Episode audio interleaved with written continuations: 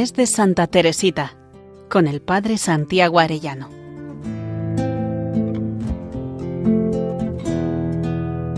En el nombre del Padre, del Hijo y del Espíritu Santo. Amén.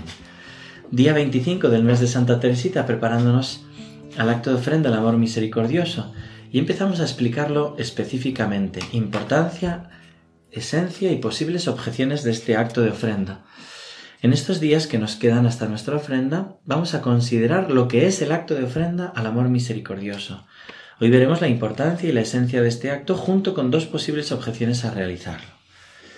Lo primero respecto a la importancia es bueno saber que fue uno de los acontecimientos más importantes de la vida de Santa Teresita, de los que más contribuyeron a su unión transformativa con Dios. Respecto a la esencia del acto de ofrenda al amor misericordioso, lo explica la santa a su madre priora en la historia de un alma. Qué dulce alegría pensar que Dios es justo. El Dios infinitamente justo, que se dignó perdonar con tanta bondad todas las culpas del Hijo pródigo. ¿No va a ser justo también conmigo, que estoy siempre con Él? El 9 de junio de este año, fiesta de la Santísima Trinidad, recibí la gracia de entender mejor que nunca cuánto desea Jesús que le amemos. Pensaba en las almas que se ofrecen como víctimas a la justicia de Dios para desviar y atraer sobre sí mismas los castigos reservados a los culpables. Esta ofrenda me parecía grande y generosa, pero yo estaba lejos de sentirme atraída de hacerla. Dios mío, exclamé desde el fondo de mi corazón, ¿sólo tu justicia podrá aceptar almas que se inmolen como víctimas? ¿No tendrá también necesidad de ellas tu amor misericordioso? Oh Dios mío, tu amor despreciado, ¿tendría que quedarse en tu corazón? Jesús mío, que sea yo esa víctima dichosa. Consume tu holocausto con el fuego de tu divino amor. Teresita le cuenta a su madre priora los frutos que recibió por hacer esta ofrenda y lo narra así. Sí, desde aquel día feliz me parece que el amor me penetra y me cerca, me parece que ese amor misericordioso me renueva a cada instante, purifica mi alma y no deja en ella el menor rastro de pecado. Por eso no puedo temer al purgatorio. Sé que Jesús no puede desear para nosotros sufrimientos inútiles y que no me inspiraría estos deseos que siento si no quisiera hacerlos realidad. Qué dulce es el camino del amor. Cómo deseo dedicarme con la mayor entrega a hacer siempre la voluntad de Dios. Pocos días después de esta ofrenda, ella explica que se sintió herida por un dardo de fuego que encendió como una confirmación de Dios del acto que entendió como una confirmación de Dios del acto de ofrenda que había realizado. Así lo cuenta Teresita. Comenzaba a hacer via crucis cuando de pronto me sentí presa de un amor tan intenso hacia Dios. Era como si me hubiesen metido toda entera en el fuego. ¡Qué fuego aquel! y al mismo tiempo qué dulzura. Me abrasaba de amor y sentía que un minuto, un segundo más, y no hubiese podido soportar aquel ardor sin morir. Se trata de una experiencia mística que algunos santos han llegado a tener y que se caracteriza porque la persona tiene una unión con Dios tan grande que experimenta que su corazón es traspasado por una lanza de fuego. Vamos a ver ahora dos objeciones o dos tentaciones para no realizar este acto de ofrenda de víctima al amor misericordioso. La primera objeción que se suele poner es el miedo al sufrimiento. Miedo a combatir el sufrimiento y a sufrir. Lo primero que, suele chocar de este acto es la palabra víctima de holocausto. Vamos a explicar qué significa la palabra víctima y la palabra holocausto. Según el pequeño catecismo del acto de ofrenda como víctima de holocausto, publicado por las Carmelitas de Lisieux, explica que Santa Teresita entiende como víctima una oblación total de sí misma al amor divino, con el deseo de que toda su vida personal desaparezca como absorbida por este amor. Y holocausto quiere decir que el alma sumergida en la, la deliciosa hoguera del amor infinito de Dios aspira a ser consumida eternamente y a transformarse hasta el punto de convertirse en fuego al contacto perpetuo del fuego divino.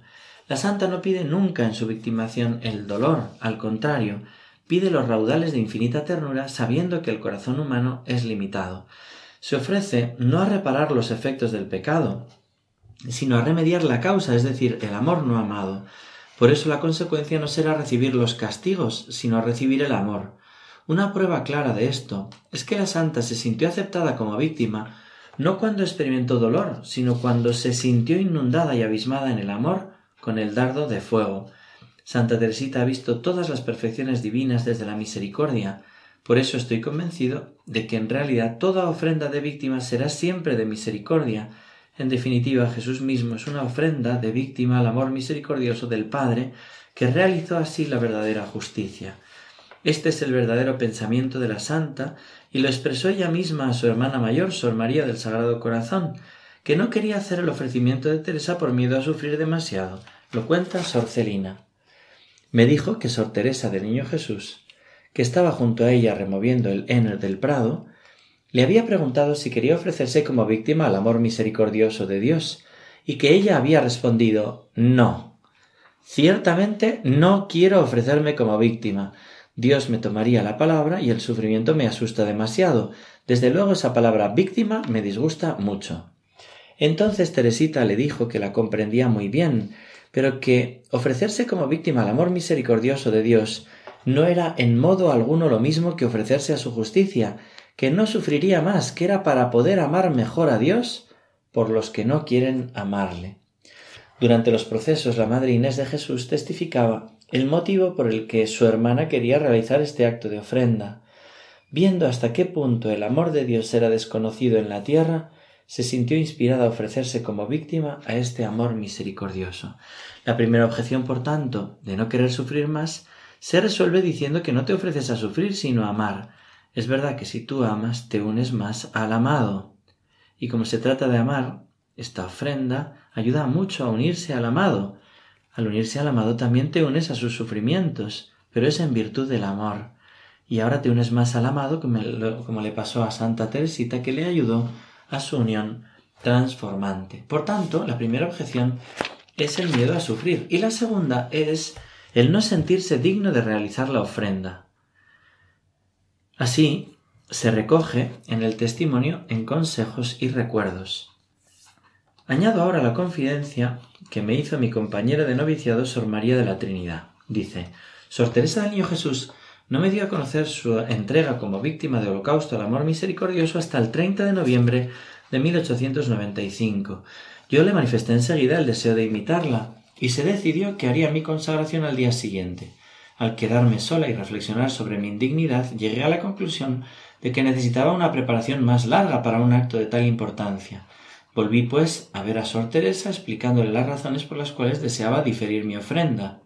Su rostro tomó una expresión de gran alegría y me dijo Sí, este acto es importante, más importante de lo que podemos imaginar. Pero, ¿sabéis la sola preparación que Dios nos pide? Pues bien, es la de reconocer humildemente nuestra indignidad, y puesto que ya os concede esta gracia, entregaos a Él sin miedo. No hay nada que temer de la ofrenda al amor misericordioso, pues de este amor no se puede esperar otra cosa que misericordia. Uno puede sentirse indigno al realizar este acto, pero Santa Teresita nos da la respuesta. La clave está en nuestra debilidad. Es precisamente mi debilidad misma la que me da la audacia de ofrecerme víctima a tu amor, oh Jesús. Vamos a pedirle a Santa Teresita que nos prepare ella para realizar lo mejor posible este acto de ofrenda al amor misericordioso. Terminamos rezando. Santísima Trinidad, Padre, Hijo y Espíritu Santo, yo os agradezco todos los favores, todas las gracias con que habéis enriquecido el alma de Teresita del Niño Jesús durante los veinticuatro años que pasó en la tierra. Y por los méritos de tan querida Santa, te pido que me concedas la gracia de poder ser una de esas almas pequeñas por las que ella pidió, viviendo esa entrega eficaz, perfecta y absoluta de mi persona a tu amor misericordioso. Amén. Gloria al Padre, al Hijo y al Espíritu Santo, como era en el principio, ahora y siempre, por los siglos de los siglos. Amén. Santa Teresita del Niño Jesús, mensajera de la paz, ruega por nosotros. Que Dios os bendiga a todos y hasta mañana si Dios quiere. Mes de Santa Teresita, con el Padre Santiago Arellano.